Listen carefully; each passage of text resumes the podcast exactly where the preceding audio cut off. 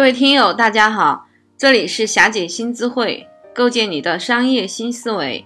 我们今天开始进入全渠道布局方法论系列的第七课，全渠道营销模式的核心。前两节课我们讲了全渠道布局的两个方法论：客户在哪儿你就在哪儿，以及抓住红利渠道发现精准用户群。本节课我们来讲全渠道营销模式的核心。在社交时代，流量开始去中心化，IP 和意见领袖应运而生。建立以人为节点的泛中心流量池是社交商业的显著特征。怎么理解？我们先来看一个好玩的定律，这个定律叫做二百五定律。这个定律讲的是每一个顾客背后大体上都有二百五十个亲朋好友。这些人又会有同样多的关系，因此得罪了一个客户，将失去几十甚至数百名的潜在客户。相反，这会产生同样大的正向效应。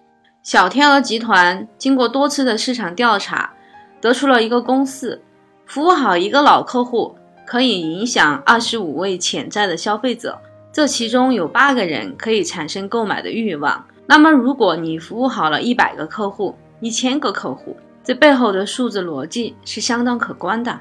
商业社交里，核心是建立起以人为节点的泛中心化流量资产，通过塑造多个个人流量的节点，发挥出每个人的能量来引流，构建自己的流量生态池。其实，保险行业是把这个理论用到极致的典型代表。所有的客户都是保险公司的销售团队。每个人都发挥自己的能量，影响周围的人。目前，微信是人们用的最多的社交工具，所以霞姐后期的课程是基于微信个人号营销矩阵的打造，来塑造社交时代的引流模型。就算某一天微信不再被人使用，这个理论核心依旧适用于其他社交工具。那么，建立以人为节点的泛中心化流量资产。可以逐步摆脱对流量平台的过分依赖，而且这些流量资产并不会因为流量承载平台的衰弱而贬值。